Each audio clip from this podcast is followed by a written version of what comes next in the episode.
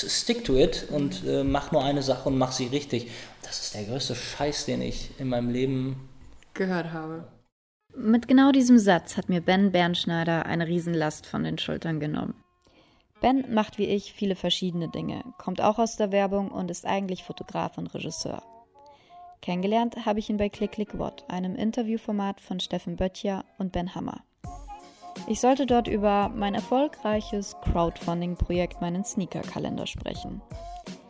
Das Problem war nur, zu diesem Zeitpunkt war mir gar nicht danach. Ich kämpfte mit dem Luxusproblem festgestellt zu haben, dass es das doch nicht ist. Das, worauf ich aufbauen will. Fotografie macht mir keinen Spaß mehr. Angefühlt hat sich das jedoch, als würde eine Mutter ihr Kind nicht mehr lieben. Mein schlechtes Gewissen war besonders groß, weil ich dermaßen viel Unterstützung bei der Kickstarter-Kampagne erfahren durfte. Dass ich am Ende über genau das mit Ben im Auto auf dem Weg zurück sprechen werde, hätte ich damals nie gedacht. Und über was wir uns da unterhalten haben, das erfahrt ihr in diesem Interview. Bevor wir damit starten, möchte ich aber noch ganz schnell Danke sagen an Simon und Paul, die uns das Equipment zur Verfügung gestellt haben, an die ehemalige Reinigung in Hamburg, die uns die Räumlichkeiten zur Verfügung gestellt haben, Patrick, der mir einen Schlafplatz geboten hat und natürlich Michael, unseren Kameramann. Ihr merkt, ich bin bei dem Projekt unfassbar abhängig von meinen Freunden und meinem Umfeld und deren Hilfe. Was ihr tun könnt, ist, den Channel zu abonnieren, das Video zu teilen und im besten Falle sogar uns finanziell zu unterstützen, damit wir Benzinkosten etc. bezahlen können. Das Ganze könnt ihr auf www.patreon.com slash tun oder ganz einfach per Paypal. Dort heißen wir Scheitern. So, und bevor ich jetzt weiter quatsche, wünsche ich euch viel Spaß bei einer neuen Folge mit Ben Bernschneider und mir, Maggie Herker. Ach so, halt, stopp. Ob ich Hosen anhabe, seht ihr zwar nicht, aber die Spendierhosen habe ich auf eine gewisse Art und Weise an. Unter allen Kommentaren verlosen wir ein Buch, das ihr euch im Shop von Ben Bernschneider aussuchen könnt. Link findet ihr wie immer in der Infobox. Und jetzt wirklich viel Spaß. Bist du denn heute schon gescheitert?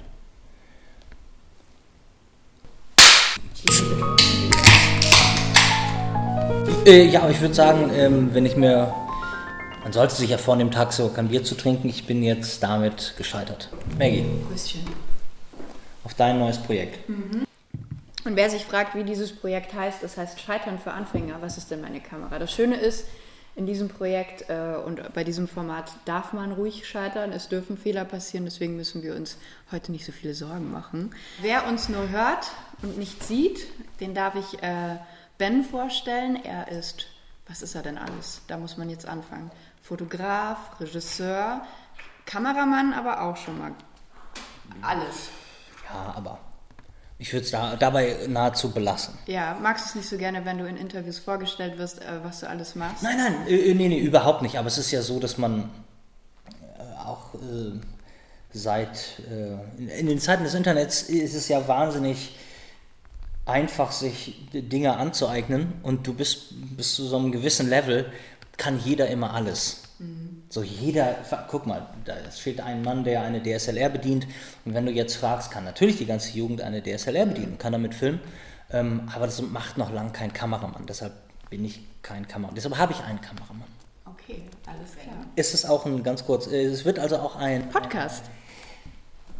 Ein, so lange kein Podcast mehr gemacht, finde ich gut. Das kommt jetzt aus den Staaten ja, das kommt wieder. Genau, und wer uns äh, sehen möchte, der kann das auf YouTube machen. Äh, Scheitern für Anfänger, der Kanal, kurze Einleitung und dann können wir eigentlich auch schon loslegen. Ähm, wie definierst du denn für dich Scheitern? Beziehst du es mehr auf deinen Beruf äh, oder deine Berufe, je nachdem? Äh, oder gibt es für dich auch ein privates Scheitern? Ähm, weiß nicht, also so der Unterschied zwischen Scheitern und Fehler machen wäre jetzt für mich, glaube ich, wenn du dir was vorgenommen hast mhm. und du meintest es bis zum Ende durchblicken zu können und hast das nicht geschafft, aus eigenen, aus Antriebslosigkeit, weil es dir keinen, nee, weil es dir keinen Spaß gemacht hat, ist schlecht, weil aus, egal welchem Grund, äh, dann würde ich das, dann ist das ein Scheitern. Aber ähm, wenn du auf dem Weg siehst, irgendwie das ist es nicht und das bringt es nicht, oder vor allen Dingen, bei mir ist es so, bei mir, ich bin unheimlich wechselhaft und ähm, ich fange auch mal ein Projekt an und merke dann ein Jahr später, das ist nicht das, was ich machen will, dann finde ich, ist es kein Scheitern, sondern dann liegt der Fehler eher darin, das begonnen zu haben, seine Zeit investiert zu haben. So. Aber fühlst du dich dann schlecht, wenn du das feststellst? Shit, ich habe jetzt ein Jahr an etwas gearbeitet und irgendwie ist es das nicht? Nee, man ist ja eher, man freut sich ja, man ist ja eher, man ist ja sowieso immer im Jetzt und ja. du freust dich ja dann. Also ich habe nicht so Leerlaufzeiten, ich bin immer manisch an irgendwas interessiert und dann ist meine Welt total in Ordnung und alles ist so wunderbar und die ganze Recherchezeit und dann denkst du nur daran und bist einfach froh, dass das andere äh, weg ist. Das, ich, im, im, alle paar Jahre mal ist es so, dass das, was glaube ich auch eine Midlife-Crisis ausmacht, ist, dass man sich fragt, wo sind all die Jahre hin? Ja. Und hätte ich mit dem, was ich gerade mache, früher angefangen, dann wäre ich jetzt an einem anderen Punkt. Mhm. Das ist, glaube ich, aber das, meiner Meinung nach ist es ein ganz großer Irrtum. Mhm. Ähm, denn du hast die Sachen ja nur so gemacht, weil du die anderen Sachen gemacht hast und weil du gemerkt hast, das ist scheiße und das gefällt mir nicht. Und hättest du diese Erfahrung nicht gemacht, dann würdest du ähm, dich möglicherweise immer noch quälen, weil deine Eltern dir irgendwann mal gesagt haben, stick to it und äh, mach nur eine Sache und mach sie richtig. Das ist der größte Scheiß, den ich in meinem Leben gehört habe. Weil du gerade sagst, Eltern, haben die denn das immer unterstützt, was du machst? Ich gehe mal davon aus, du warst schon ziemlich früh ein kreativer Freigeist oder hast du erstmal was Klassisches, so eine Ausbildung, Studium, hast du was in die Richtung erst gemacht? Nee, ich habe ähm, nach dem Abi, habe ich mich ein bisschen treiben lassen, was ich so, aber nicht treiben im Guten, irgendwie so, dass man sich auf eine Weltreise begibt und ähm, was Sinnvolles macht. Ich glaube, ich hatte lange das Gefühl, dass mein Genie schon erkannt werden würde. Mhm. Und ich habe erst später gelernt, dass man auch wahnsinnig viel hart daran arbeiten muss. Mhm. Und äh, ich war, ähm, und kombiniert mit der Angst, die ich eigentlich so mein ganzes Leben lang immer hatte, ich bin eigentlich ein sehr ängstlicher Mensch, äh, das ist eine ziemliche Scheißkombi, mhm. so, weil dieses Risiko einzugehen und Fehler zu machen und daraus zu lernen, ich habe das immer versucht, so einigermaßen behütet zu lassen und das war ganz dumm. Ähm, ich habe mich aber in, äh, ich habe mich dann für Regie beworben in Ludwigsburg und in Köln und ich glaube auch in München, nee, in München nicht, und äh, bin aber nicht angenommen worden. Mhm. Und ähm, fühlte mich auch wahnsinnig verletzt dadurch und wahnsinnig so, ihr seid eigentlich alle zu doof, weil ihr nicht seht, ähm, wie toll ich bin. Motiviert dich dann sowas oder bist du dann erstmal down? Oder also zu dem Zeitpunkt? Nee, erstmal down und ich ja. glaube, aber das ist wichtig, weil wenn es nicht wehtut, dann war es ja auch, dann hat es ja keine Bedeutung gehabt. Nö, genau, dann hat es irgendwie auch keinen kein, äh, Lernfaktor irgendwie.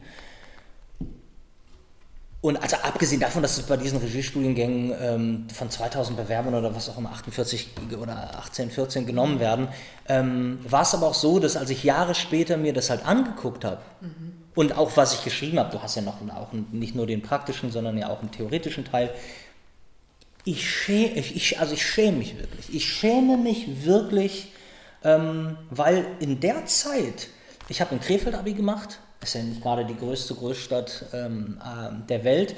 Und was ich glaube, wovon ich überzeugt bin, ist, dass du dich du musst dich reiben, du musst dich abreiben, Leute müssen dich kritisieren, es muss irgendwas passieren, du musst einfach deinen Platz im Gegensatz, äh, also in Relation zu anderen Leuten, die wirklich was machen sehen. Und ähm, das hatte ich zu dem Zeitpunkt noch nicht. Und deshalb glaube ich auch, ähm, dass das total wichtig ist, viel auszuprobieren und einfach älter zu werden und diese Erfahrung zu sammeln. Und das kannst du aber keinem, der 19 ist, 20, erklären, weil du bist, du bist, egal wer du bist, davon überzeugt, dass du wirklich schon die Weisheit mit Löffeln gefressen ja. hast. Und dieser, das, was man, dieser Generationskonflikt, den du hast, wenn du denkst, deine Eltern haben nicht mehr alle Tasten im Schrank und jetzt sitze ich hier mit 40 und denke, was für ein unfassbar dummer Junge da saß und das ausgefüllt hat. Und das, ich kann das total verstehen. Hätte ich da in der Jury gesessen, hätte ich gesagt, na, nächster. Und ähm, aber du hast gerade gesagt, man braucht Kritik, man braucht dieses Nein eventuell, ob das jetzt von den Eltern kommt oder von, von der Schule kommt. Ähm, wo wir immer darüber, dieses Problem der Millennials äh, darüber sprechen und immer gesagt wird, ja, die Eltern haben ja nichts Besseres zu tun, als ihren Kindern zu sagen, du bist der Tollste, du bist der Allerbeste und du kannst alles werden, was du willst. Ähm, ich weiß nicht so genau. Also ich hatte, äh, ich bin ein Scheidungskind mhm. und ähm, da dachte ich auch mein ganzes Leben, dass mich das überhaupt nicht mitgenommen hat mhm. und ich erst auch mal so bei einer Gehst du doch mal 50 Stunden zu einem Therapeuten und redest einfach mal drüber, was ich übrigens jemands Herz legen kann und finde, so wie in Amerika das Gang äh, das und, und, und, gäbe ist. Ja. Ähm, du kannst nicht mit deinen Eltern darüber reden, denn deine Eltern sind voreingenommen und du musst, kannst auch nicht mit deiner besten Freundin, weil die möchte gerne, dass du ihre beste Freundin bleibst. Du musst mit jemandem darüber ganz objektiv einfach mal über Sachen reden können, die in deinem Leben passiert sind. Und, ähm, ähm, und deshalb, es gab, waren immer so zwei unterschiedliche Stimmen, aber es, es gab nicht wirklich, es gab nicht wirklich so, also so richtig laute Kritik an meinem, ja. an meinem Lebenswandel. Von mütterlicher Seite, sie haben alle ihren Doktortitel schon alle sehr früh gehabt und so, ja. und da war es so, ja, aber zumindest beende doch ein Studium. Ja. Und für mich war das, wozu soll ich ein Studium beenden, ähm, wenn nicht der Outcome nicht interessiert. Absolut. Für mich war eigentlich auch relativ klar schon in der Schulzeit, ich werde das nicht brauchen. So intuitiv habe ich das schon gefühlt. Und bei mir ist das auch so, jeder hat bei uns Abitur, jeder hat studiert in der Familie. Und ähm, was ich aber mega interessant finde wegen Therapie, ich, ich, ich muss immer an einen Satz denken, ich war auch mal in Gesprächstherapie und dann hat meine Therapeutin zu mir einen Satz gesagt, den ich so genial fand. Wir haben über Beruf, wir haben über alles geredet und wir hatten auch natürlich dieses Thema äh, Kindheit, was so total Klischee ist und was ich nie machen wollte, weil ich das so bescheuert fand. Und dann sagt meine Therapeutin zu mir, wissen Sie, wir kriegen viele Sachen wieder hin. Aber eine Sache kriegen wir nicht. Und dann dachte ich schon, ach du Scheiße, was kommt denn jetzt? Sie werden niemals eine feste Stelle haben weil sie, sie können nicht mit autoritären Personen. Und ich dachte mir, geil, ich habe das jetzt auch noch von einem, von einem Arzt bestätigt bekommen, dass ich niemals in einem Betrieb fest arbeiten kann. Mutter, äh, gib auf. So, weißt weil das natürlich der größte Wunsch von Eltern ist, äh, was Sicheres zu machen. Na, ich fand das schon, also mein Vater, der auch äh, ähm, hat ein Drehbuch geschrieben. Ähm, ja, ja.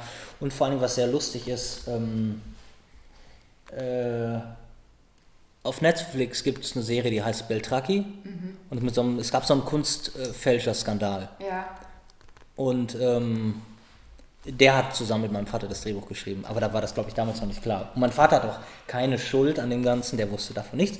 Ähm, aber ähm, das war schon eher so, mein Vater hat schon das interessantere Leben gelebt, also so aus der Sicht eines 13-, 14-Jährigen. Mhm. Und äh, mein Stiefvater hatte eine Professur in, wir sind ja nach Brasilien gezogen und Ach, hatte in Brasilien da eine, eine, eine, eine, Professur an der Uni und meine Mutter hat ihr erstes Buch geschrieben. Und, ähm, ja, okay, die müssen dich ein bisschen verstehen. Also die, mit äh, was Vernünftigen hätten die dir gar nicht kommen können, wenn sie es dir anders vorgelebt haben. Mm, du meinst jetzt, nee, nee, ja, wie, aber nein, aber die, den Professor und eine Doktorandin zu Hause zu haben, ist ja in dem Sinne was Vernünftiges ja. ähm, äh, von deren Seite. Ähm, aber ich, ich habe überhaupt keine scheiß Eltern, also das war alles immer ja. total cool und super. Ähm, das Einzige, dass eigentlich mein Vater, der ja äh, selber ein Filou war, ähm, so darauf gepocht hat, dass ich mich einschreibe nach meinem Abi. Mhm. Und da habe ich mich für ich glaube, Germanistik und Anglistik oder ja, eingeschrieben an der Uni zu Köln. Da war ich nicht einmal. Mhm. Geil. Ich bin einmal durchgelaufen oder so. Aber ähm, dem war das wichtig, dass ich zumindest eingeschrieben bin. Ich weiß auch nicht genau, was äh, da los war, aber ähm, das wäre der Studiengang, den ich abgebrochen habe, also äh, der nächste ähm, Fehlschlag. Oder wie war das Thema heute? Nicht Scheitern. Scheitern. Also das nächste Scheitern, aber natürlich ein konsequent gewolltes Scheitern. Ja. Und, das hast du wahrscheinlich dann auch in den Lebenslauf des Scheiterns ja. geschrieben, den man sich dann auch angucken kann. Äh, gib die mir mal rüber. Wann hast du das letzte Mal einen Lebenslauf schreiben müssen? Ähm, vor 16 Jahren habe ich in der Werbung angefangen. Ja. Und da habe ich das einzige und letzte Mal Lebenslauf geschrieben. Ja, und also dieses, noch Kontakte. Ja. Ja. Dieses Bewerben, ähm, so, ich habe 70 Bewerbungen rausgeschrieben, das trifft ja auf nichts, das, was wir machen, zu. Ja Aber hast, als was hast du dich beworben damals bei der Werbung? Als Texter. Texter. Ich habe einen Copytest gemacht und ähm, einen Lebenslauf, der kaum vorhanden war, ja, ähm, dahingeschrieben. Hat dir das Spaß gemacht dann damals? War das so, äh, hast du dich gefühlt, so jetzt habe ich es geschafft, also wenn es überhaupt dieses Gefühl jemals geben wird, aber... Also das, das Problem war, ich, ich glaube, was ja sowieso immer äh, ähm, äh, ja, in unserer kapitalistischen Welt ähm, gibt es immer das, das will ich machen und es gibt das, damit könnte ich Geld verdienen. Mhm. Umso näher, näher das aneinander liegt, desto perfekter und besser ist es. Aber ich hatte mich zwei Jahre lang ja jetzt beworben, Regie, und habe mich so ein bisschen in Köln treiben lassen und, ähm, und die Angst, dass ich irgendwann mal verhungere, mhm. Ähm, ähm, hat leider, also der Kopf hat dann einmal kurz über das Herz gesiegt und ähm, ein Freund äh, wollte nach Hamburg gehen, um Texter zu werden. Ich hatte keine Ahnung, was man denn als Texter so macht mhm. und ähm, habe dann äh, einen Copytest ausgefüllt und habe dann erfahren, dass man als Junior-Texter Summe äh, X verdient und mhm. das war für mich ein, ein Haufen Geld. Ja. Und als sie dann gesagt haben, ähm, ja, komm mal nach Hamburg und ich dann ähm, habe ich mein Praktikum angefangen und dann ähm, habe ich in dieser Agentur hochgepokert und wollte nach drei Wochen schon Unitexter werden. Ach geil. Ja, und dann wurde ich laut angeschrien von meinem Boss. Ich habe hier auch sechs Monate Praktikum gemacht. Aber am nächsten Tag hatte ich das, den Vertrag auf dem Tisch und ähm, äh, da, das war für mich doch, äh, glaube ich, so auch das erste Mal, das war ja das, der erste berufliche Erfolg. Mhm. Und dann ähm, wurden ja auch Kampagnen gemacht und ich habe ein paar Preise gewonnen und ähm, welche? Wenn du auf meine Seite gehst, da müsstest du noch mal gucken. Aber wie, das war alles quasi, ähm, das meiste davon war mit einer, mit einer Sache, mit einem Kalender für ein Tattoo-Studio in Hamburg. Mhm. Und da gab es da die Gold, Gold Medal in, in dem Sinne, gab es da noch einen, glaube ich, einen silbernen Nagel oder einen Bronzennagel mhm. und ähm, all möglichen Schnickschnack. War das ähm, etwas, was dich stolz gemacht hat? Oder hast du dann, weil du hast gerade gesagt, dass der Kopf hat über das Herz gesiegt. Mhm. Das bedeutet in der Zeit, also das schließe ich jetzt daraus, kannst du ja nicht zu 100% glücklich gewesen sein mhm. mit dem, was du zumindest tust. Wenn man so einen Preis bekommt, ist es dann einfach nur ein bisschen Opium, dass man so ein bisschen sich selber auch äh, beruhigt und, und sagt, naja, wird schon, wird schon das Richtige sein? Oder hast du immer gespürt, da geht noch was da, ich will noch was anderes. Weißt du, das Lustige war, dieses, ähm, dass ich das selber gar nicht so gemerkt habe, aber mein Körper hat das gemerkt. Aha. Ich bekam irgendwann, ähm, ich wurde sowieso öfters krank mhm. und dann bekam ich irgendwann eine Gürtelrose mhm. und dann ähm, meinte mein Arzt, ähm, mein Hausarzt, ob ich denn ob, wir, ob, ob ich denn glücklich sei bei der Arbeit. Und dann bin ich in Tränen ausgebrochen. Mhm. Ähm, der hat den Punkt getroffen. Ja, ja, total. Mhm. Und da war es so. Und dann kommt aber alles so auf einmal, wenn einmal so der Durchbruch ist, so wie mein Körper kann sich gegen mich wenden, weil ich nicht oft genug Nein sage und weil ich.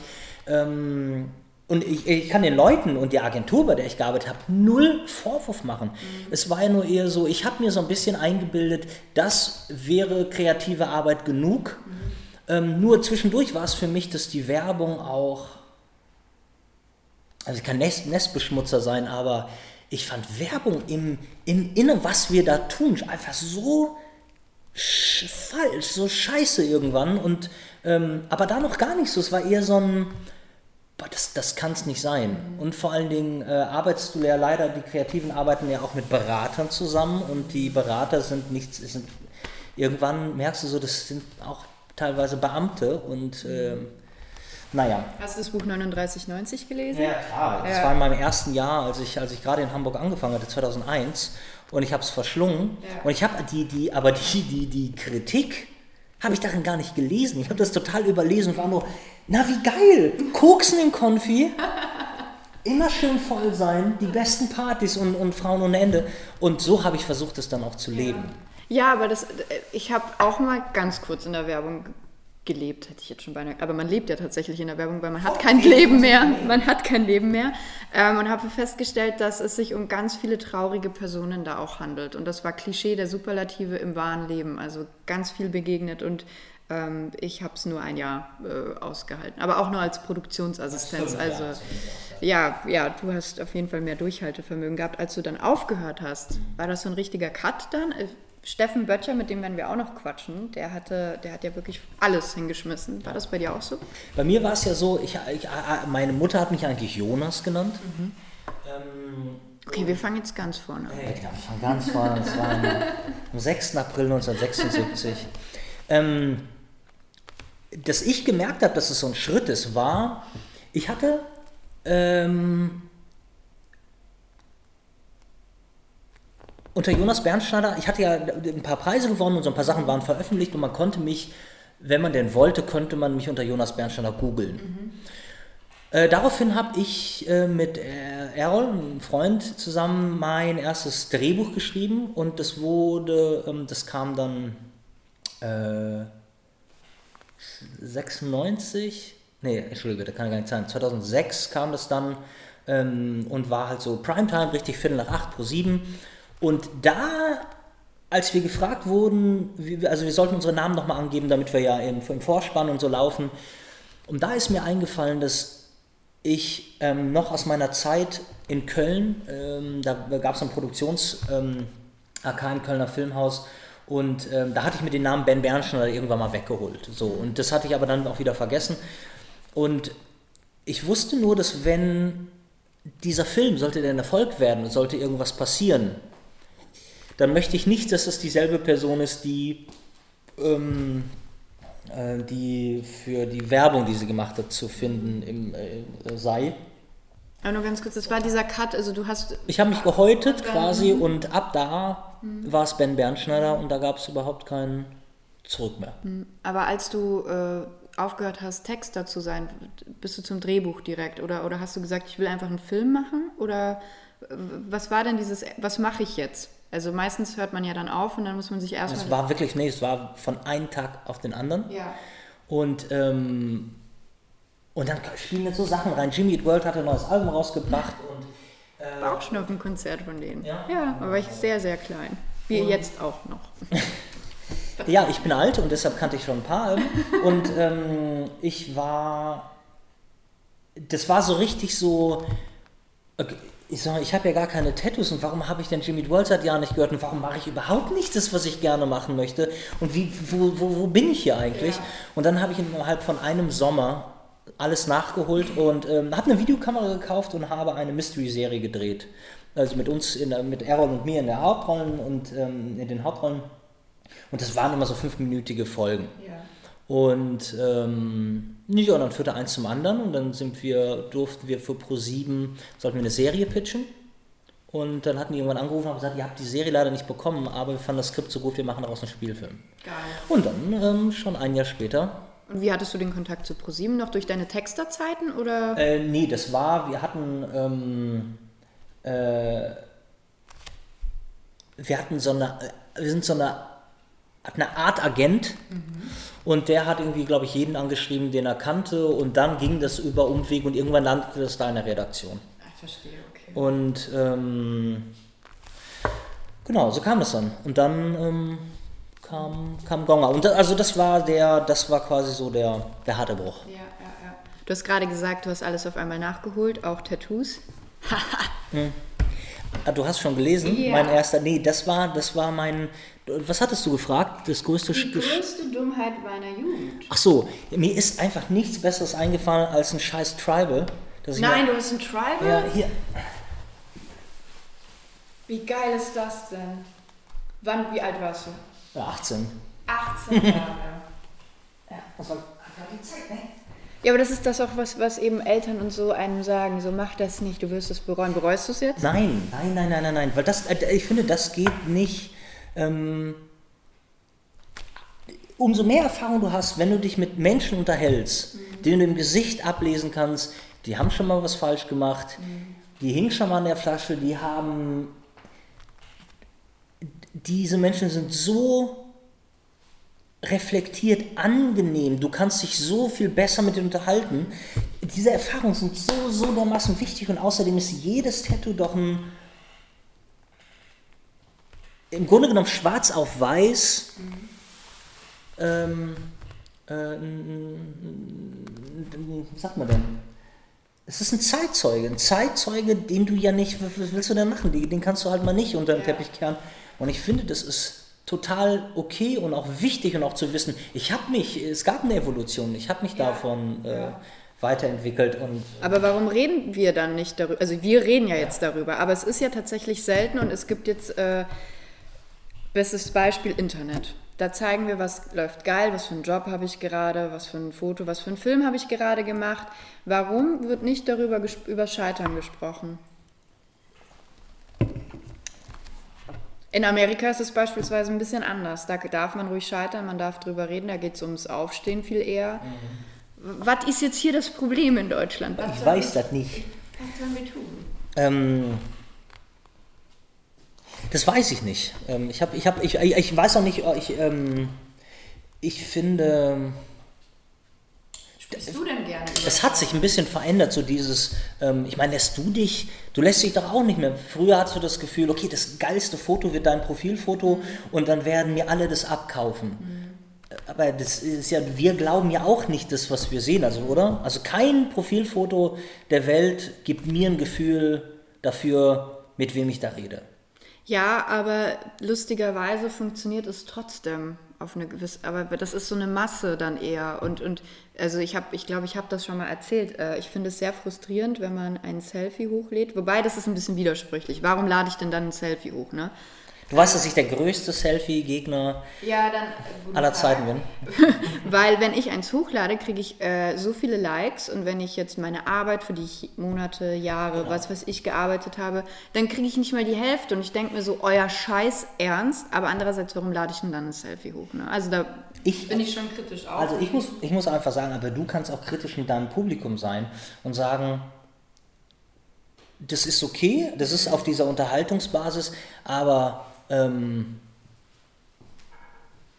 eigentlich dieses Gefühl, du hast doch als, ich sage jetzt mal als Künstler im weitesten ja. Sinne, ja. Ne, egal was du machst, wenn du einen erfolgreichen Snapchat-Channel machst, dann bist du, dann, du unterhältst die Leute und du, du, das ist künstlerische Arbeit, fertig aus. So.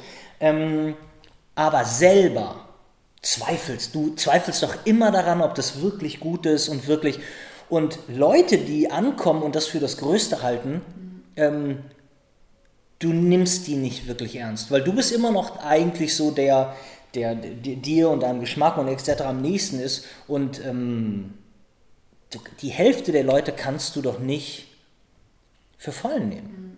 Und deshalb, wenn die das liken, das ist, ich verteufel das sehr und würde mir das anders wünschen, aber... Ähm, Lässt du dich denn viel von, von Social Media auch beeinflussen?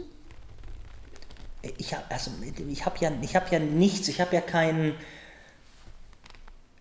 kein F Social Media Erfolg in dem Sinne. Ich habe 12.000 Instagram-Leute oder ja, was auch immer. Das ist ganz viel mehr als ich habe. Und ab 10.000 ist man ja schon dann Influencer. Ab 12.000 ist man Influencer? Also ab 10. Habe ich mir sagen lassen. Wenn das K da steht, ist das gut. Alles klar, ja. Ja, mhm. kannst dir jetzt Sachen schenken lassen. Ja, von wem? Und das ist auch so das Problem. Ich habe ja nichts gegen zum Beispiel, ich habe ich, das ist ja für mich kein, kein Sellout, wenn, wenn jemanden, was ich übrigens auch, ich finde, das ist das Schlimmste, diese ganze, diese Blogger-Scheiße, ne? also jetzt mal, wir machen hier gerade was, aber dieses einfach nur, ich bin da und halte Produkte in die Kamera. Ja. Und das ist das Einzige, was ich daran gut finde, ist, dass da eine Person einen Weg gefunden hat, Geld zu verdienen und scheinbar andere Leute, die das suchen, ähm, ähm, ähm, auch die Möglichkeit gibt es zu gucken, aber ich, ich, ich, kann keine zwei Sekunden kann ich mir diese Scheiße angucken. Ich finde es ganz furchtbar. Ich habe die auch früher recht verarscht, bis ich dann selber welche kennengelernt habe und sie auch noch gut fand und nett fand. Und dann wirst du ja empathischer, ne?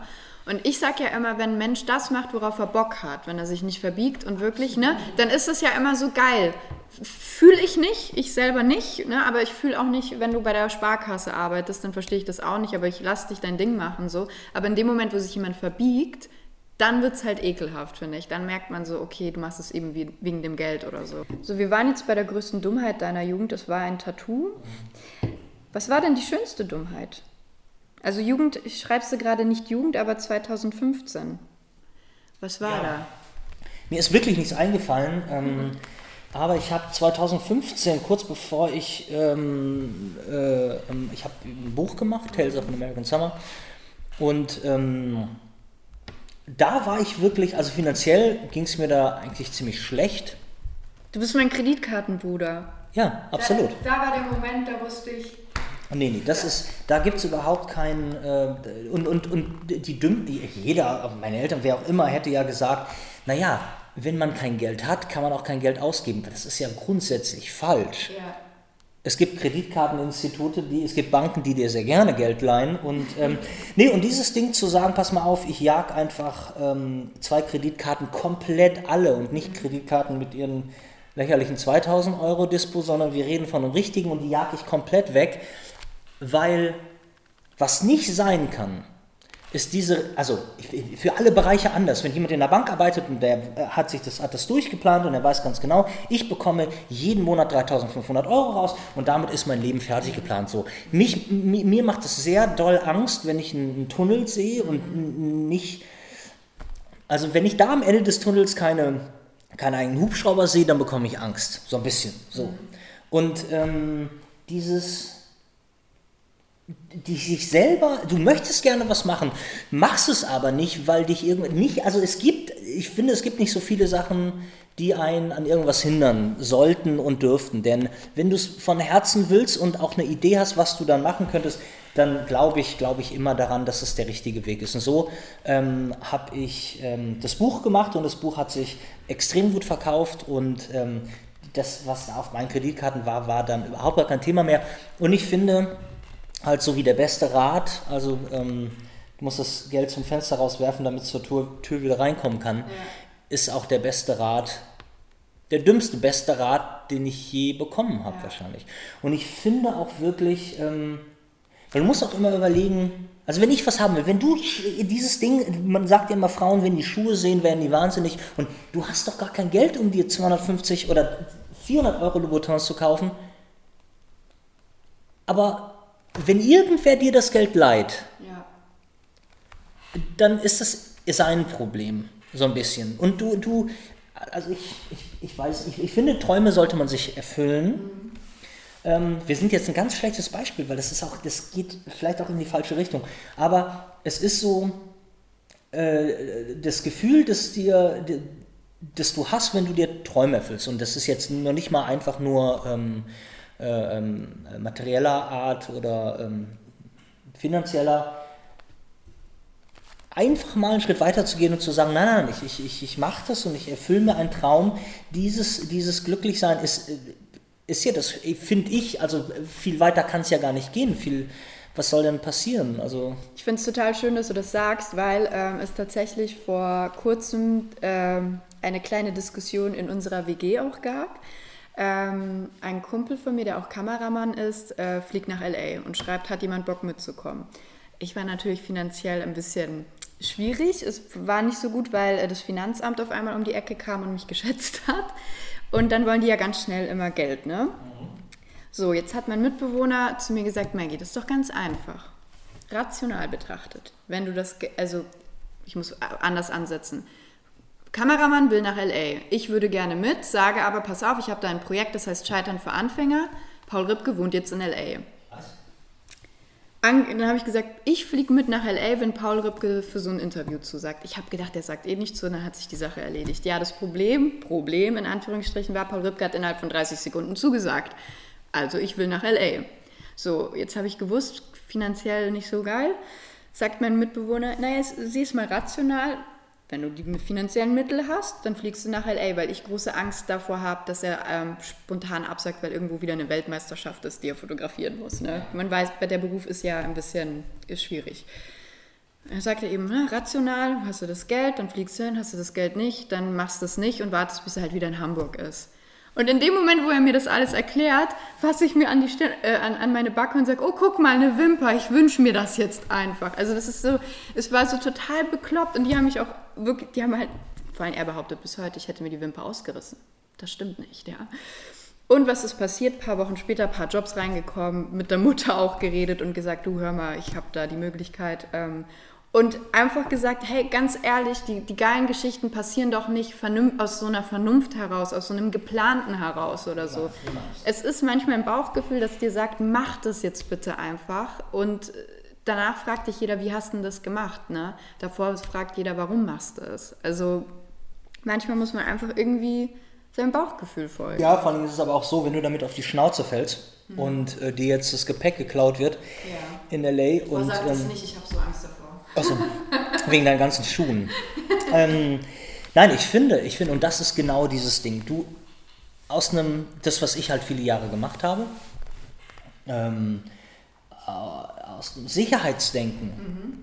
und deine Comfortzone ist, ist, ein falsches Beispiel, aber ähm, du, ich finde, du musst bei allen Sachen Vollgas geben und einfach damit auch rechnen. Mhm dass du dein Herz vor die Wand fährst.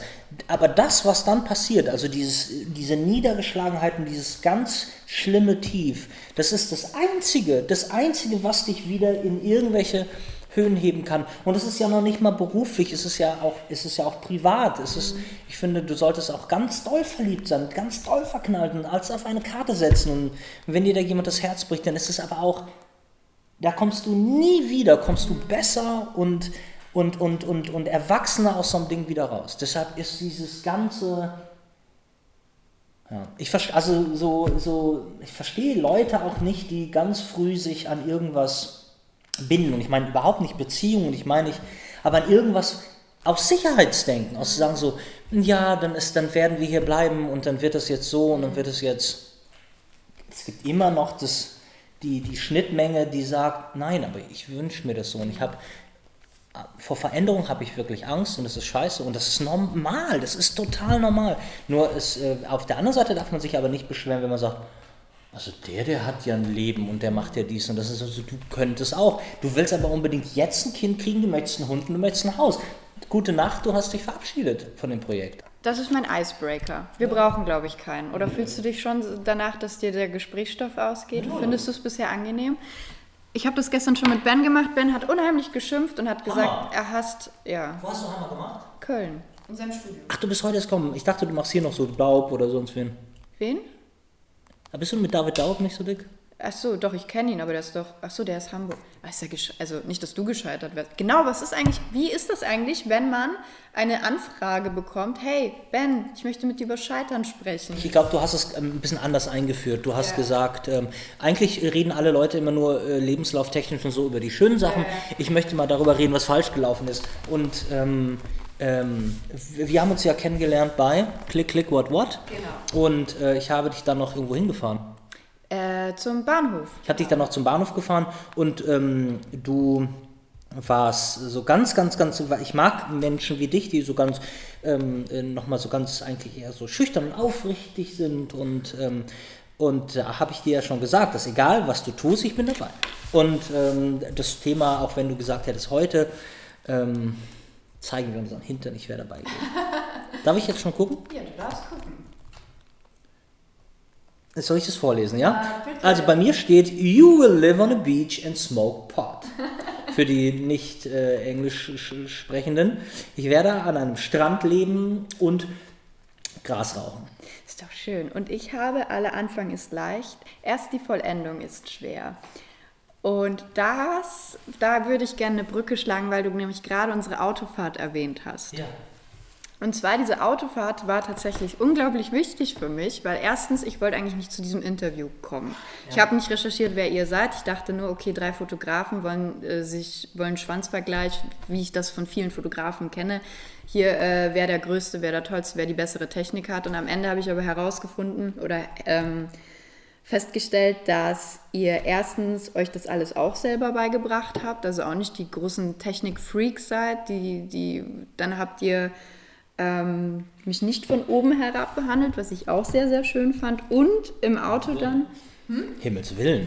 Ja, aber habe ich schon oft erlebt. Ja, ja gerade von Fotografen. Ähm, und äh, während der Autofahrt haben wir über unsere Crowdfunding-Projekte gesprochen. Und ähm, ich hatte so ein Problem damit, zu Click Click What zu gehen, weil zu der Zeit mein Crowdfunding-Projekt schon finanziert war, 16.000 Euro, alle waren glücklich. Äh, ich würde jetzt gerne sagen, inklusive mir, und es soll nicht undankbar klingen, aber ich war nicht glücklich. Und ich habe dir das erzählt und dachte, okay, der wird mich jetzt richtig scheiße finden, wahrscheinlich, wenn ich ihm jetzt sage, so, hey, ich habe das geschafft, aber irgendwie, ich bin kaputt, ich bin ausgelaugt und irgendwie, dann hast du mir eine wichtige Frage gestellt. Du hast zu mir gesagt, als die Kalender bei dir ankamen in den Paketen, hast du dich da gefreut. Und jeder Mensch würde ja denken, da rennt man darauf zu und sagt, ja. Yeah. Und ich habe gesagt, ganz ehrlich, nein, ich habe mich nicht gefreut. Ich hatte Angst, diese Pakete aufzumachen. Und du hast gesagt, verstehe ich. Warum? Na, und das ist genau das, was ich ja meine. Du hast, ein, du hast einen Standard für dich, der als Künstler immer ein bisschen schwer zu erfüllen ist. Mhm. Und ähm, das sollte man eigentlich nicht sagen, weil man den Leuten, die die, äh, die eigene Arbeit schätzen, mhm. ähm, du möchtest dir einen Grund geben, das zu mögen, was du da machst. Aber es wird immer so sein, dass du dich eher an die Leute hältst, die deine Arbeit kritisieren und dich eher, ähm, weil du, du bist, ich glaube, es ist so richtig, richtig erfüllt, weil dann gäbe es ja auch nichts mehr. In dem, in dem Moment, als Tales of an American Summer gedruckt war, ich habe ich hab das Buch nicht einmal durchgeblättert. Ich war mit meinem Kopf bei, bei Return of an American Summer. Äh, Bad Sheriff, die Hälfte der Welt hat es noch nicht gesehen. Ähm, und ich bin, ich bin, ich stecke mitten im, im, im nächsten. Und ich, ich, ich glaube einfach, dass es normal ist und dieser, dieser, ja, die Glückfindung auch der Weg dahin ist und das daran arbeiten und machen und tun. Und du hast es aber auch schon 10.000 Mal gesehen, diesen Kalender, und für dich ist, ist es nicht, was es, was es, mhm. was es ist. Also ich, ich, ich also finde ich auf jeden Fall total normal und, ähm, und finde ich irgendwie auch gut, weil ich finde zum Beispiel, ich finde, es gibt nichts Schlimmeres, als Leute, die zu stolz auf ihre eigenen Produkte sind. Also das, das kann nicht sein. Mhm.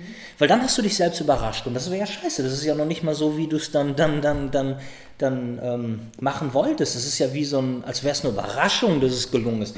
Das ist ja, das ist ja, ja kacke. Ja, Nein, ach, ich, ich finde immer weitermachen. Was aber gut ist und deshalb war die Autofahrt auch gut. Ich glaube, ähm, dass es so in, wenn man, wenn man also ich habe ständig, also für mich, ich bin nahezu manisch-depressiv. Entweder ja. ich stecke da drin oder ich bin auch teilweise sehr, sehr, sehr traurig und fühle mich unerfüllt und weiß nicht, ähm, ob das alles richtig ist. Also das Normale. Aber ich glaube, dass es wichtig ist für, für, für kreativ Schaffende, sich darüber zu unterhalten und mal ehrlich zueinander zu sein und ähm, mal ein Bier zu trinken ja. und darüber zu reden. Und das ist, da reden wir dann über Scheitern, genau das, was du sagst. Und das ist... Ähm, vielleicht doch ähm, ganz wichtig. Aber auf der anderen Seite, wir reden ja auch jetzt darüber, warum wird nicht mehr auf Facebook oder auf wo auch immer darüber geredet. Ähm, da hat es vielleicht auch keinen, da hat vielleicht auch keinen Platz, weil ähm, von meinen Freunden zum Beispiel ist keiner bei Facebook, glaube ich, oder so. Und deshalb, das ist keine, das ist eine, ich finde, das ist eine gute Plattform, eine Möglichkeit, ähm, seine Sachen anzubieten und aber aber mehr nicht. Wann hat denn jemand zu dir mal gesagt, du schaffst das nicht, du kannst das nicht? Das ähm, hat äh, das letzte Mal und was auch stimmt, ich, ich, ne? du, man muss auch dann, in dem Moment habe ich gedacht, ich, ich schlag dir dein, deine Scheißzähne ein und jeden einzeln. Ähm, da hat, äh, da habe ich getextet und zwar war das für ein Pharmaunternehmen und ich wurde direkt am ersten Tag krank. Und auch wieder genau dieses Ding. Ich habe ein Sonnenverhältnis in meinem Körper. Mein Körper, ich kriege Herpes, einen Schlaganfall und muss kotzen, wenn ich irgendwas mache, nur des Geldes wegen. Und so war das auch. Ich habe diesen Pharmajob angenommen und habe ich das getextet. Dachte ich, hm, ich, muss, ich bin erkältet, ich muss sterben.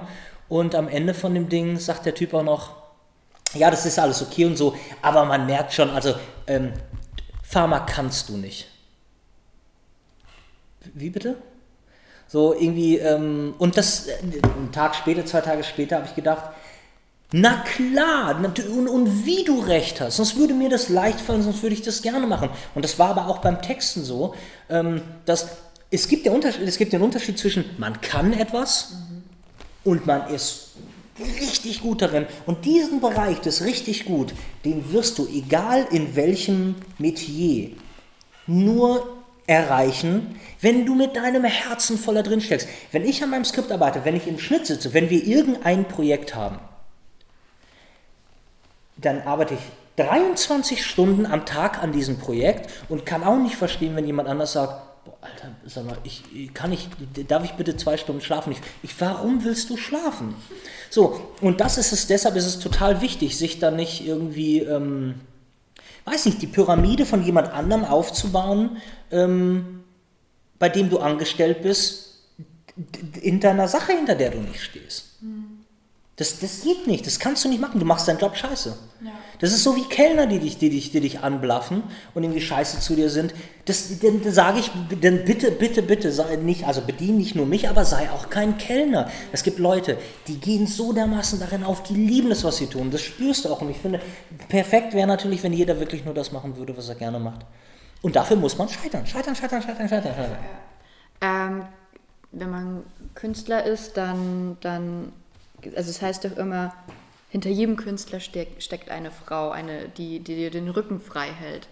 Du bist auch verheiratet. Mhm. Kommt deine Frau denn mit deinen Projekten und mit deiner Vielfältigkeit, und das ist ja bestimmt alles total intensiv, du bist ja dann wahrscheinlich voll in deinen Projekten immer drinnen, ähm, stärkt dir die auch den Rücken oder gibt es so Phasen, wo sie dann auch manchmal sagt, du, es wäre jetzt ganz nett, wenn wir mal essen gehen könnten und äh, du jetzt nicht in deiner Arbeit die ganze Zeit bist? Weil ich stelle das immer sehr fest, ich bin, ich würde mich eigentlich nicht als egoistischen Menschen aber ich bin schon sehr mit mir beschäftigt. Mhm. Ne? Und ich merke schon, dass das in meinem Umfeld und also von der Beziehung kann gar keine Rede sein, eben weil ich so konzentriert auf meine Sachen bin. Und da hat ein Mensch gar keinen Platz, leider Gottes. Mhm. Und ähm, ich stelle mir das immer unheimlich schwierig vor, wenn, die, wenn mein Gegenüber nicht zu 100% hinter mir steht. Wie soll das funktionieren? Also meine Frau ist Schauspielerin, äh, auch eine ganz tolle aber es gibt keine egoistischen, egomanischen Menschen als Schauspieler. Mhm. Deshalb, also nein, ist ein Scherz. Ähm, nein, aber die ist, die ist ja selber sehr beschäftigt mit, mit, mit ihrem Kram. Und, und kann das dann auch verstehen wahrscheinlich. Ja, nee, voll. Pass auf, das, das Ding bei mir ist halt, ich bin... Ähm, ich brauche die Zeit, sagen wir, von 5 Uhr abends, 6 Uhr abends bis 1, 2 Uhr nachts, die brauche ich die brauche ich für mich. Die muss ich zum, das hört sich jetzt doof an, aber die, die brauche ich zum Denken. Und da sitze ich zu Hause, arbeite an Projekten, trinke Bier, aber was ich zum Beispiel, was ganz komisch ist, ich kann das nicht so gut, wenn ich alleine bin. Also, ähm, meine Frau muss irgendwo im Umkreis sein und ihre Sachen machen. Also irgendwie, was wir total gut können, ist leise zusammen sein. Das ist doch das Schönste ever. Yeah. Wenn du das erreicht hast, das ist doch genial. Nee, das ist ganz wunderbar. Und das können wir auch die ganze Zeit und das ist so. Ähm, aber ich habe auch immer das Gefühl, dass alles, was ich mache, mache ich natürlich auch ein bisschen so für sie. Geil. Und ähm, nein, also da völlig unterstützend, ähm, alles ganz wunderbar. Aber wir sind natürlich auch, sie ist ja auch ein Soapy mhm. und ich finde Soaps. Ah ja, äh, und das ist, wir können also auch total darüber reden. Mhm. Äh, und ich, ich weiß es ja auch, die Projekte und die Sachen, die ich mache, ähm, da muss sie mir noch nicht mal sagen, dass sie das irgendwie. Könntest du dir denn, könntest du dir, oder hattest du mal sogar eine Partnerin, die überhaupt nichts mit der Branche zu tun hat? Mhm. Hat das dann funktioniert? Also offensichtlich hat es nicht funktioniert, aber. Wären wir noch zusammen, meinst du? Nee, einer der größten, der größte Faktor hing auch mit einer Beziehung zusammen, im Grunde, ich glaube, bei jeder Therapie, deshalb ist vielleicht Therapeut sein auch total einfach, es geht ja immer nur darum, das größte Problem, alle, alle Angstattacken, alles, was Menschen bedrückt, liegt immer darin, dass, äh, äh daran und darin, dass die Menschen ja nicht Nein sagen können. Ähm, und das ist du lästig, du gehst mit deiner, aus Verpflichtung mit deiner Mutter, mit deiner Tante, gehst du essen an einem Tag, an dem du es nicht machen möchtest, du machst einen Job, den du nicht machen möchtest, du machst Sachen. Und das summiert sich und irgendwann ist halt der Punkt, du führst überhaupt gar kein selbstbestimmtes Leben. Und ähm, so war das, dass ich total lange mit einer, also total lange ist völliger Bullshit, ich habe... Ähm, ich war noch nie Single. Hm. So du bist einer von diesen Menschen, die nie Single sind. Ich war, ich war sechs Wochen, war das längste, was ich in meinem Leben Single war. Wie macht man das? Lehre mich, Meister.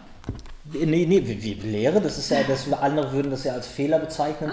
Ähm, also vorher früh, weil vielleicht auch Scheidungskind, ich konnte nie wirklich allein sein.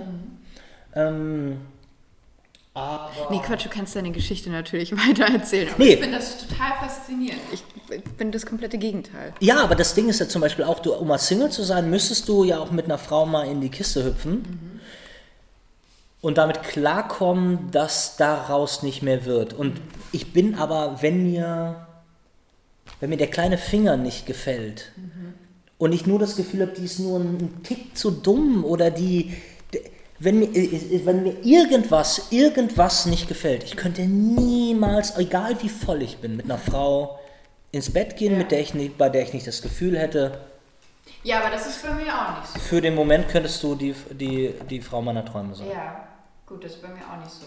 Und dann ist man zusammen und dann kann man immer noch nach zwei Jahren merken, Ja, äh, mich stört es, dass du immer mit Batterien nach mir wirfst. Ja, ja. Aber kommen wir zurück zu der Frau, die, die, die, äh, ich weiß leider nicht, was, was mit der Frau war. Äh, nee, es war nur so, dass äh, das war auch so ein Punkt, dass ich aus anderen Gründen mit der zusammengeblieben bin und da auch unheimlich viel von meinem äh, während der Texterzeit. Und unheimlich viel von meinem eigentlichen Profil und von dem, was mein Herz mir sagt, tolles, so zurückgesteckt habe, weil es so einherging mit dem, ich habe Erfolg, finanziellen und ähm, das war, das war schlecht. Aber das ist so wie in jedem, wie in Jerry Maguire, in jedem Film, ähm, wo du da mit der Zicke zusammen, wo er von denkt, oh, warum ist er denn mit der Zicke zusammen, mit der Erfolgreichen und warum? Das war genau so. Ja. Ähm, und durch diese, durch die Therapie war das dann auch so ein Ding, wenn du, wenn du lernst, irgendwie mal zu sagen, nein. Das ändert alles und das ist auch ein, auch ein, dann merkt man halt, also auch ein Scheitern, um zu diesem the großen Thema Scheitern zurückzukommen, ähm, dass du auch, ja, einfach vieles gemacht hast, was nicht so schlau, nicht so richtig Ich finde das aber total interessant, wie du das dargestellt hast oder gesagt hast, weil ich glaube, dass viele Menschen gar nicht das machen, was sie möchten. Und ich habe das auch eine Zeit lang festgestellt. Und, aber die Frage stellst du dir auch in der Regel gar nicht. Möchte ich das jetzt gerade? Weißt du, also auch sich selber Gutes zu tun, weil man irgendwie, irgendwie kriegt man auch ein bisschen so beigebracht, ja, es ist nicht immer alles geil, du musst mit da durch. Warum? Das kann doch auch geil sein. Ähm, bei jedem Lebenslauf, bei jeder Bewerbung gibt es auch äh, Anlagen, die man mitschickt. Ja, und die muss ich, die muss ich dir auf jeden Fall noch, äh, die muss ich dir raussuchen. Ja. Ähm, bei, mir ist es, bei mir ist es wirklich so, ich bin sehr sprunghaft. Und ähm, man denkt ja immer, wie alt bist du jetzt, wenn ich fragen darf, Maggie? Äh, 27, ich muss nachdenken, 27. Guck mal, 27. Ähm, wenn ich mir jetzt meine Sachen angucke, die ich mit 30 gemacht habe, äh, also Scham ist das falsche Wort, aber ähm, ich erinnere mich, als ich 30 war und gesagt habe, mit, was ich, die Geschichten, also es waren die Bewerbungen, die ich mit 20 und diese Regie-Dinger gemacht habe, da habe ich gemerkt, so, ach du heilige Scheiße, das wird jetzt nie wieder passieren. Und jetzt sehe ich das, was ich mit 30 gemacht habe, und ich sage, ach du heilige Scheiße, das wird nie wieder passieren. Deshalb, so, ein- so ein Auslernen gibt es nicht und ähm, bei diesen Anlagen, wenn du jetzt, da, ah, du hast irgendwas geschrieben von die meine schlechteste Fotoarbeit, ne? Und Absagen, genau, ja. Ähm, also darf ich einmal ganz kurz gucken? Äh, pass auf, nee, die schlimmste Fotoarbeit, da ist es zum Beispiel so, ich habe immer noch Leute, mit, die, die jetzt meine Fotografie, diese analoge Fotografie, die unbearbeitet ist und so immer noch mögen, ähm, aber auch so in dem ganzen geblitzten Kram rumturnen und die Fotos total gut finden. Es ist egal, was es ist, ich kann ja... Ähm, es ist nicht gut. Also es ist einfach in, in, in meiner Sicht da nicht gut so und es ist scheiße. Und ich fand es aber zu dem Zeitpunkt gut, was es ist halt total schwer. Ähm, ich könnte dir wahrscheinlich alle fünf Jahre, fünf Jahre, weitere Jahre könnte ich dir wieder Fotos senden und sagen, die finde ich, die finde ich ganz schlecht, die finde ich ganz ähm, doof. Und ähm, äh, ich hatte dir irgendwas aufgeschrieben, Jobs, die ich nicht bekommen habe. Ja, das ist auch ganz schwer. Also gerade, ähm, ich habe, es gab, es gab mal einen Fotojob. Ähm, das, da ging es um eine Agentur, ähm, weiß ich gar nicht, Ed, Kunde ist ja egal, es war Edding oder sowas. Und ähm, den Job wollte ich unbedingt haben. Es gab nur, so, es gab nur noch vier Tage. Ähm, und ich weiß auch, äh, welche Agenturen hier in Hamburg angefragt worden sind. Und ähm, da habe ich aber auch an meiner Agentin vorbei, ähm, die war auch gar nicht da und das musste alles ganz schnell gehen. Und da habe ich einen, einen KV geschrieben. Und ähm, da habe ich, ich habe den Job nicht bekommen und ähm, dann rief mich nachher die, ähm, die Artbayerin an, hat gesagt, wir müssen mal reden.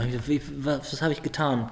Sie hat, ähm, du wurdest äh, outruled äh, bei dem Ding, weil du, ich war, glaube ich, also äh, meine Tagesgage war unter zwei, die war so 1,9 oder so. Und ich habe es nicht bekommen, weil der Kunde ganz klar gesagt hat, unter zwei stimmt was nicht. Und ähm, in dem Sinne war das ein Fehler. Sich zu, du warst zu billig? Ja, zu billig. Mhm. Und die Ansage war aber, ja, Leute, ne, das muss schnell gemacht werden, das ist denen allzu teuer, das muss irgendwie. Und ich dachte, ich, ich bin mal so frei und habe. Äh, und immer noch, also ich meine, das steht ja auch immer in Relation, aber total gutes Geld, ich glaube 1,8 oder was auch immer habe ich da angegeben. Ja, aber unter zwei wie ist es denn, ähm, bevor wir uns deine Sachen angucken, ähm, das Thema umsonst arbeiten, darauf stoße ich immer wieder. Arbeitest du manchmal umsonst? Eigentlich ist doch die, die ganze, also die Arbeit, die ich machen will, wie ich meine jetzt Bad Sheriff oder so, ist ja ähm, vielleicht on, on, the long run irgendwas, aber ähm, na klar, das ist doch eigentlich, sieht es ja so aus, ich, ich habe jetzt zum Beispiel, ich habe kein Hobby, außer Star Wars Lego Sachen zusammenzubauen. Aber ich habe kein Hobby, das nicht andere Leute als Arbeit sehen. Und anders kann ich, ich kann mir das nicht vorstellen. Dieses, ich arbeite irgendwo und dann gehe ich nach Hause und dann mache ich das, was ich machen möchte. Und für alles, was dich in irgendeiner Form quält oder was nicht dein Ding ist, teuerst bezahlen lassen. Das ist deine Lebenszeit, das ist dein Herz, was da liegt. Ähm, und vor allen Dingen, wenn du ähm, gerade in Sachen Regie muss man ja Regieinterpretationen schreiben, die manchmal 18 Seiten lang sind. Mhm. Das ist härteste Arbeit, mhm. wenn, wenn, wenn das nicht dein das Liebste ist, was du gerade machen willst. Und es ist ein Fliegenschiss, wenn es das ist, was. Also, ne? Mhm. Ich schreibe auch ein Skript mit 120 Seiten so, wenn es das ist, was ich schreiben möchte. Aber 18 Seiten für einen Kunden, mit dem du nicht gerne arbeiten möchtest, ist die ist, ist drei Wochen Qual. Ja, ja, ja. Aber es wird trotzdem ist es so schwer messbar für die Leute. Irgendwie denken die, ach, kreativ, das macht Spaß, also der kann ja gar nicht so viel Geld verlangen. Wobei jetzt bei Edding. Äh, Von Kundenseite würde ich sowieso mal total absolut die Fresse halten. Ja. Weil das ist so, und das musst du denen natürlich, das, das muss auch rüberkommen. Denn im Grunde genommen ist es ja so, der Einzige, der an dem ganzen Ding wirklich verdient, ist dein Auftraggeber. Ja. So. Und wenn der nicht daran verdient, dann macht er das auch aus Liebe und dann entsteht ja eine ganz andere Beziehung. Mhm. Und dann mache ich das auch. Mhm. Und für einen guten Zweck ist es auch noch was anderes. Mhm. Das ist gut zusammengefasst. Ne, eigentlich ist es doch also die, die, die ähm, Nein, kein Mensch sollte sich aus irgendeinem Grund verarschen lassen. Und vor allen Dingen ist es auch so, wenn du irgendwas nicht gut, äh, äh, irgendwas nicht unbedingt machen möchtest, setz den Preis doch so hoch an, weil wenn du die Absage bekommst, ist doch das schönste Gefühl überhaupt. Oder du wirst dafür vernünftig bezahlt, dass du sagst, pass mal auf, ähm, zumindest kann ich's und ich mach's. Alright. Ähm, wenn du heute nicht Regisseur und Fotograf wärst, was wärst du dann?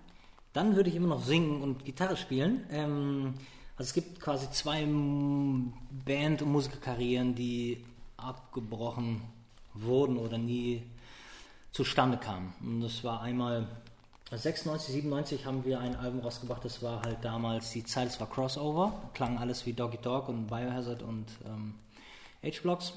Ähm, und dann gab es nochmal äh, ein bisschen Emo-Punk in Hamburg und ähm, und zwischendrin gab es eine, so eine College-Punk-Phase, die, ähm, ja, wenn wir das als, als Fehler betrachten, will ich es ja nicht, aber puh, äh, das ist so ein kleines Juwel aus der, ähm, aus der alten Zeit. Da, ähm, ich war in New York und hatte ähm, im Hudson Hotel Natalie Portman, bevor sie, also äh, es war noch die Pre-Star Wars ähm, äh, Zeit. Also so richtig durchgebrochen war es irgendwie noch nicht. Ähm, auf jeden Fall war ich da, ich war ja jung, hatte meine Frau noch nicht kennengelernt und äh, war ganz, ähm, ganz verknallt an dem Abend. Und dann sind wir zurückgeflogen und dann sind wir ins Studio gegangen und dann habe ich den Song Natalie geschrieben und habe äh, äh, und haben diesen Song aufgenommen. Da könnte ich dir jetzt mal ein Stückchen zeigen. Ja, bitte. Ist das eine Weltpremiere? Ja, also so im, im, im Internet würde ich jetzt mal behaupten. Geil. Super. Ja, dann. Äh, Ich gebe dir den. Song zur Verfügung und den kannst du sogar zum, zum Download bereitstellen Nein, auf deiner wirklich? Seite, Oh, natürlich. das ist genial. Irgendwer muss ihm dann nur mal Oh, Natalie. Portman nochmal geben. Ja, ich, also ich so arbeite hart an dem äh, Projekt und dann werde ich sie einfach interviewen und dann gebe ich auch ihr diesen Song. nee, die, die ist verheiratet mit einem ganz netten ähm, Franzosen, der ist ganz toll, Du würdest nicht wollen, dass sie diesen Song hört? Für die alten Zeiten, aber ich möchte nicht, dass meine Frau eifersüchtig so. wird. Also wir gucken mal. Wenn